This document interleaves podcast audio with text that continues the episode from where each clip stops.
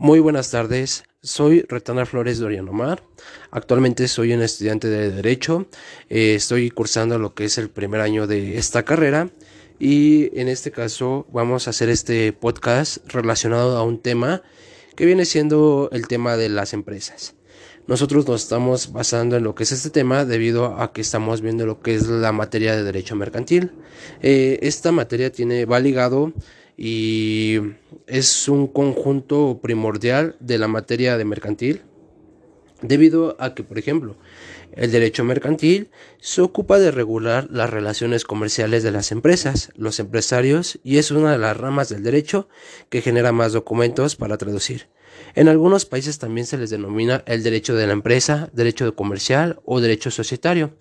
También vamos a ver o, vamos a ver ¿Cuál es el concepto de una empresa o qué es una empresa? ¿no? La empresa es una organización cuyo objetivo es la consecuencia de un beneficio a través de la satisfacción de una necesidad del mercado. La satisfacción de las necesidades que plantea el mercado se concreta en el ofrecimiento de productos. Por ejemplo, empresa agrícola o sector primario,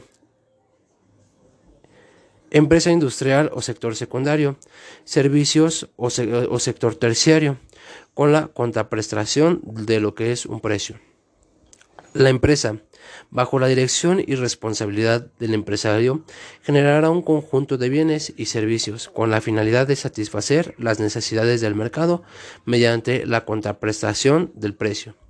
Este concepto económico de empresa, que tradicionalmente lo define como una organización de capital y de trabajo destinada a invertir en el mercado con el fin de generar ganancias, eh, también vamos a, ver lo que son los tipos de empresas, cuáles son los tipos de empresas, eh, en qué tipos de empresas se puede dividir o cómo podemos eh, dividir ese, ese tipo de empresas.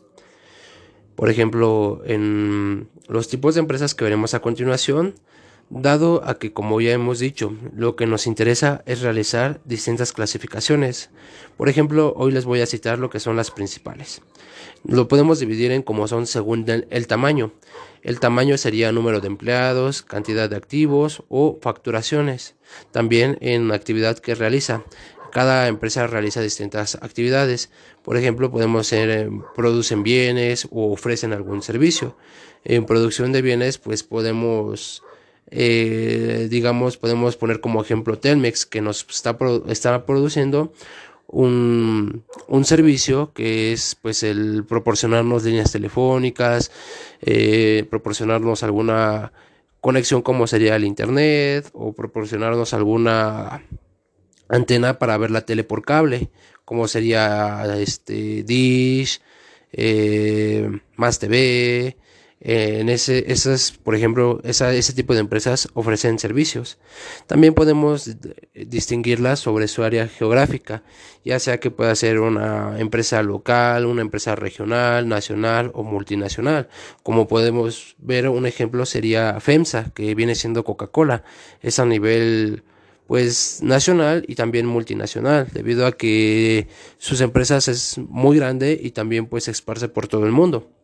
De esta forma, pues podemos ver lo que sería eh, distinguirla entre su área geográfica. También un ejemplo de alguna local sería una empresa pequeña que únicamente está establecida en alguna delegación o en algún pueblo. Eso sería una empresa local. También podemos dividirlas de acuerdo a su sector económico o al que pertenecen, que fue como hace rato les mencioné, el sector primario de actividad agrícola, eh, el sector secundario, de actividad industrial. De acuerdo a eso lo podemos dividir también. Por ejemplo, lo que existe el sector primario, sector secundario, sector terciario y sector cuartenario. El sector quinario. Esos también son una forma de dividir este tipo de empresas. También podemos este, dividirla de acuerdo a su titularidad, ya sea pública, privada o mixta. Esta titularidad de la empresa se, adquiere de acuerdo a cómo ustedes la registren en lo que es el registro público. También podemos dividirlas de acuerdo a su forma jurídica, que sería empresario individual o autónomo, sociedad limitada, sociedad anónima y comunidades de bienes. Se pueden añadir más clasificaciones, por supuesto. Podríamos discernir entre, tipos de, entre otros tipos de empresas, por ejemplo, una que no aparece, pero que podría utilizar en un análisis económico. Serían las empresas por número de empleados asalariados. En la anterior clasificación, hemos citado un tipo de empresas por número de empleados. Sin embargo, no todos los empleados tienen que ser asalariados. Sería interesante, ¿no? Por lo tanto, distinguir entre las empresas con más de un cierto número de asalariados de aquellas que no los tienen. En definitiva, el esquema que más ofrece un marco teórico a modo de referencias para conocer los principales tipos de empresas. De este modo, se pueden abordar distintos estudios teniendo en cuenta el, objetivo del mismo.